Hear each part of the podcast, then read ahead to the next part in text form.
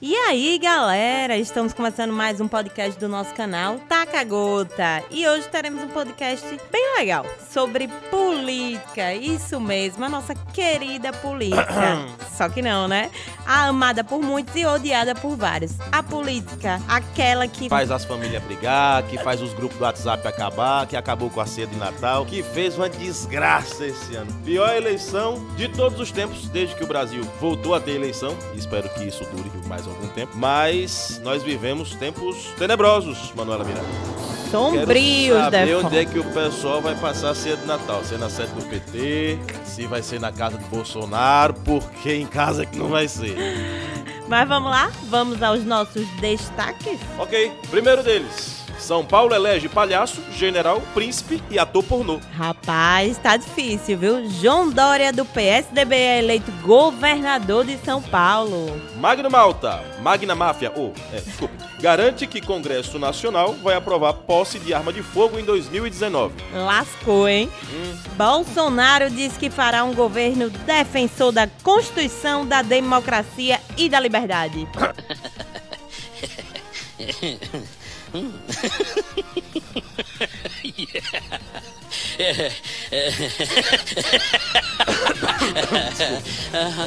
Valadares Filho perde terceira eleição majoritária seguida e pode pedir música no Fantástico. E agora, Defon, o que, é que vai ser de Vavá, hein? Vavazinho. Em Salvador, o PM é preso após fazer disparos e ferir quatro pessoas na barra durante festa pró-Bolsonaro. É, já começou.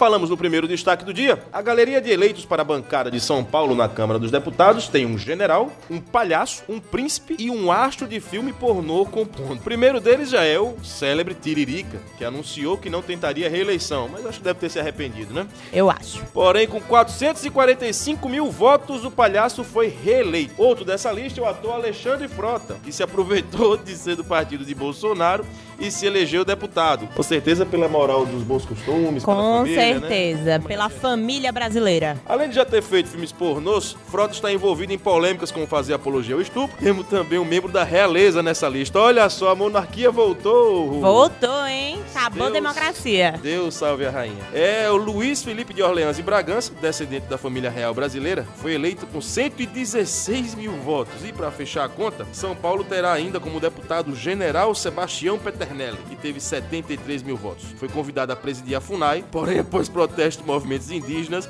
o mesmo foi desconvidado. Ó, um general presidindo a FUNAI é a mesma coisa que se botar uma raposa para tomar conta do galinheiro. Coitadinho dos índios, hein? Mas, Defon, eu queria falar uma coisa muito importante sobre essa notícia maravilhosa. Fala, querida. Agora as paulistanas vão ter a honra de um príncipe lá, né, cuidando delas. O que, que você acha disso? É, São Paulo sempre foi um cenário de conto de fadas, né? Só o povo de São Paulo mesmo para enxergar bons políticos em Alexandre Frota, Frank Aguiar, Tiririca e tantos vários outros que o povo paulistano já fez a honra ao povo brasileiro de eleger como nossos representantes. Esse ano, a lista a gente pode dizer que ficou um pouco mais exótica, né? Animada. É, o Alexandre Frota, né, que vai enxergar as coisas por trás e com certeza vai dar um novo ponto de vista à política brasileira em São Paulo. Ai, meu Deus, Mas segue coitado. o jogo, apesar de São Paulo, segue o jogo. Vamos lá, vamos, Vamos falar embora. de outra coisa. O empresário e ex-prefeito da capital paulista, João Dória, do PSDB, foi eleito governador do estado de São Paulo. Olha, São Paulo agora tem um empresário aí, né? Com 10 milhões 999 mil e 160 votos, que corresponde a 51,65% dos votos válidos. Quase perdeu, viu? O PSDBista venceu o candidato Márcio França, do PSB. Depois de 16 anos sem segundo turno, o estado de São Paulo teve que decidir entre dois candidatos. Que difícil isso, né? A última vez foi em 2002, após a vitória de Dória. E o que é que o Dória fez? Enalteceu a querida mulher Bia, né? E disse que o PSDB não terá mais muro. O que, é que você acha desse muro, Defon? É, O muro que eu queria olhar por cima é o muro da casa do Dória pra saber como é que tá realmente a relação dele com a esposa depois do vazamento do vídeo dele, né? Naquela cena muito animada num quarto de motel. com- Morta. com cinco mulheres, vamos dizer assim, muito, muito volumosas, sabe? Muito bonitas. E Malhadas, que vazou, talvez. E que vazou, e que vazou durante a campanha, inclusive inclusive foi a grande, o grande assunto do segundo turno em São Paulo foi esse vídeo do surubão do Dória, né? Mas o importante é a família brasileira, né? Exatamente, e justamente esse discurso dele de defensor da moral, dos bons costumes, dos valores cristãos, eu acho ainda que é a influência do Frota. Com certeza. Foi a influência Tudo do culpa Frota, do Frota. Com certeza foi culpa do Frota.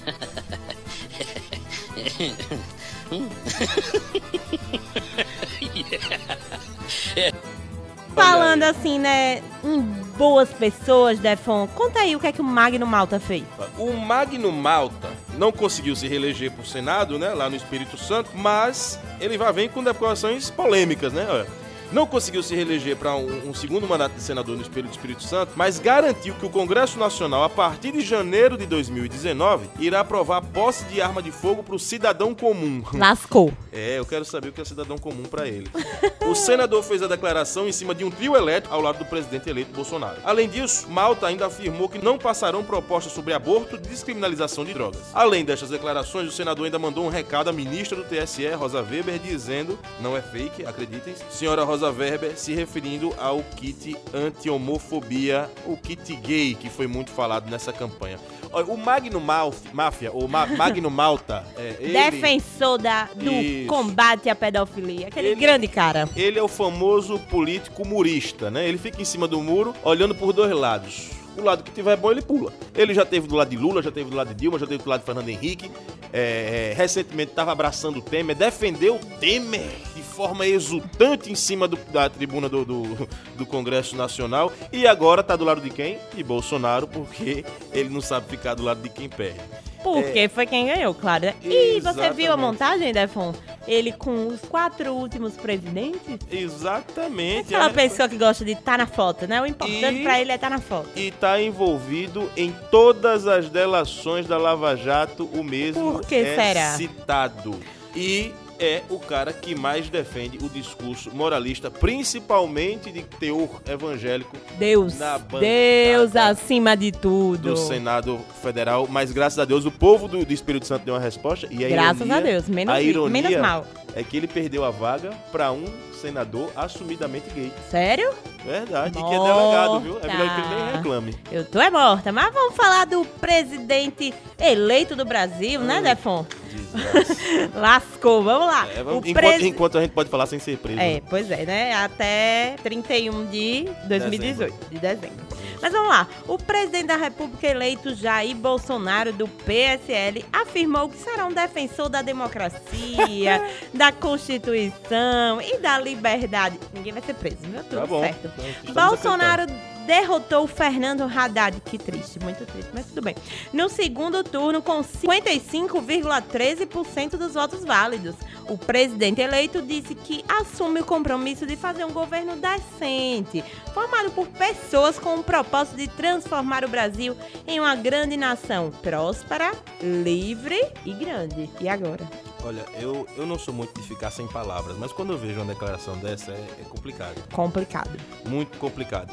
Assim, é claro que ele é defensor da Constituição. Ele também só é defensor da tortura. Uma coisa não tem nada a ver com a outra. É claro que ele é defensor da democracia, mas ele acha que pelo voto não se resolve nada nesse país. Uma pra que voto? Não tem nada a ver com a outra, né? É, presidente. Olha, o povo brasileiro tá numa expectativa muito grande para que o presidente tenha mentido a campanha toda. Eu nunca esperei tanto para que um presidente mentisse a campanha toda. Pronto. É o único presidente que eu tô torcendo para que não cumpra nada Deus do que queira. prometeu. Deus salve esse país, né? Glória a Deus. Glória a Deus. diria- Como diria- o Cabo Daciolo. O carioca, né? Pra que nos salve do pau de arara, né? Eu mesmo já tô me preparando psicologicamente, Manuela, pra tomar um choquezinho, arrancar umas unhas no alicate. Defon, Coisas que, que- acontecem.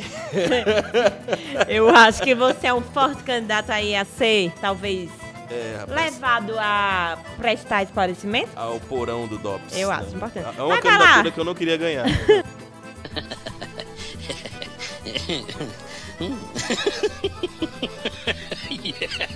Vai lá, vamos falar do que interessa, do nosso estado. Vamos Oh, falar do Vavá? Vavazinho. E o que aconteceu com o Vavá, Defon? É. Socorro.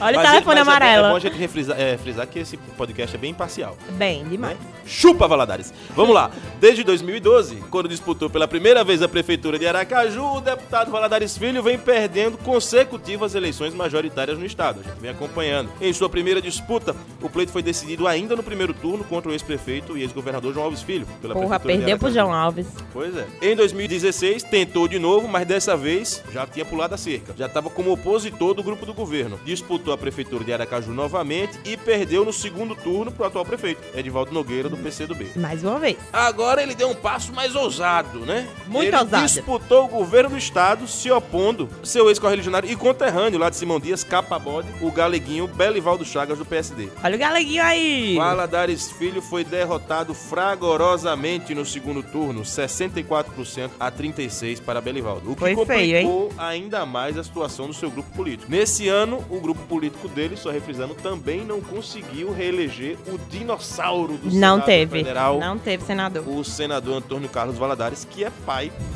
do Vavazinho, o candidato a governador que perdeu o Valadares Filho. E agora, papai? Manuela Miranda, me dê uma luz, jogue uma luz Ai, amarela meu Deus. sobre este grupo. Não, é, complicado, né? Nem quando ele era da esquerda ele conseguiu ganhar, né? O que será de Vavá pai e Vavá filho agora, Vefon? O que, é que você acha que eles vão fazer? Olha, eu não Soube sei, que mandaram eles trabalharem. O que, é que você acha sobre isso? Mas eu vi o ex-governador Jackson Barreto lavar a jegue e beber água. Ah, ficou feliz, hein? Pegou um Nunca vi ele tão feliz. amarelo, gravou um vídeo que circulou todas as redes sociais, ainda no mesmo dia da apuração, Chamando de bonito. e ligou pra Vavá. Vagabundo! Morta. trabalhar! Gente. corrupto! Olha, Tá A complicado. revolta do Jackson é justificada. Realmente, ninguém sofreu tanto ataque por parte da campanha de Valadares durante essa campanha contra o Jackson Barreto. Inclusive, estava até chato. No debate mesmo, o debate era com o Belivaldo. Por que Jackson Barreto? Por que Jackson Barreto? Mas Jackson Barreto. E Jackson Barreto? Não, o melhor ou o pior foram os delegados falando. E Jackson Barreto? Mas a campanha não era Belivaldo contra Valadares? Valadares contra Belivaldo? Fiquei confusa, Defon. O que, é que você acha sobre isso? horas que a gente esquecia. Tentaram confundir o eleitor, não conseguiram. Não deu certo, hein? Pois é. Vamos pra frente. Vamos lá, agora a gente vai falar de uma coisa bem triste, Defon, que aconteceu lá em Salvador, a terra do carnaval. Show. Uma coisa muito triste. Galera, não façam isso em casa, por favor. Um soldado da Polícia Militar da Bahia foi preso após efetuar disparos de arma de fogo. Mas o cidadão comum não vai ter arma de fogo? E agora? Como é que a Pois gente faz? É o cidadão de bem, né? Oh, Aí- de bem, desculpa. É, É. Vamos saber quem é o bem. E feriu quatro pessoas no bairro da Barra, em Salvador. O caso aconteceu em uma festa em comemoração da eleição do presidente eleito Jair Bolsonaro. Será que eu tô lendo certo? Bom. É, então, o policial Manuel Landulfo Sampaio discutiu com um ambulante, sacou a arma e disparou vários tiros, atingindo quem estava por perto. O PM foi preso em flagrante e, segundo testemunhas, ele atirou duas vezes no ambulante e continuou a atirar até ser contido por outros PMs. Acho que o Bolsonaro tem um eleitor um pouco nervoso, né, Defon? A gente não pode nem rir disso, porque é muito É, complicado, o hein? Bolsonaro, ele assina embaixo de cada atentado desse que acontece em nome do autoritarismo. Não, mas a culpa não é minha se os meus eleitores são um pouco É, nervosos. Eu não tenho nada a ver com isso. Eu levei uma facada, não tenho nada a ver com isso. exato. Não, ele levou uma facada. Gente, eu não levei uma facada, tá? Eu tô só É, brincando. A gente teve a apuração, teve todo um inquérito. É, é muito bom a gente falar sério sobre esse assunto, porque é um pouco da síntese da ameaça que o nosso país está vivendo, Manuela. Pois é, né? É, a- o, o inquérito apurou que o cara que deu a facada nele não tinha motivações políticas, tinha problemas psicológicos. Mas a culpa é do PT. Mas, é, novamente, o discurso foi que a culpa era de um partido, que, que se partidarizou a culpa de tudo nesse país. E hoje a gente vive aí Ei. uma ameaça autoritária profunda que está contagiando principalmente a classe da polícia, Manuel, é o que eu percebo. Ah, com certeza. A ponto deles acharem que agora eles vão poder fazer o que quiserem com essas vagabundagens. Eles já fazem, né, na verdade. Tem que se atentar é quem vai ser considerado vagabundo nesse país a partir de hoje. Pois quem pensa é, né? diferente deles, é aí que a nossa democracia está ameaçada. Isso mesmo. Deixa eu só perguntar uma coisa. Você acha que ódio gera ódio? Ou não tem outra receita que dê mais certo. Então Quem é se bom vê- tomar cuidado na quem- rua, quem viu? se Porque vê tá acuado e, e, e vê a sua vida ameaçada, com certeza não vai responder com flores. E é essa guerra civil que a gente tá caminhando a passos largos nesse país. Pois é, né? Mas a gente tá acabando por aqui. Foi muito divertido conversar aí sobre essa coisa séria, né? Que é a política, né, Defon? Defon, você perdeu quantos amigos nessa campanha? Rapaz, incontáveis. Mas também ganhei alguns. Ganhou? Ganhei, ganhei. Olha! muitos. Algumas pessoas que eu não tinha uma relação tão próxima, como a gente agora tá montando. Somos todos amigos. A gente tá montando o QG da resistência, né? Bem, bem isso. Até porque, pra não ficar aquele climão no porão do DOPS, né? Quando a gente É. for torturado. Pra ser todo mundo Pra amigo, ficar né? todo mundo junto. É muito Exato, importante, né? Exatamente. Mas é isso aí. A gente vai acabar por aqui esse podcast sobre política, bem animado, assim, bem de direita. Você não acha que foi de direita? Completamente imparcial. Até porque o A país agora é de imparcialidade direita, é, né? É a nossa marca. Mas eu acho que o Nordeste devia se separar do Brasil. Eu também acho. Em nome, da, em nome dos Vamos todos cristãos, da, da moral e da família. E da família brasileira. Até a próxima. Fica aqui com Manuela Miranda. E Anderson Defon, obrigado.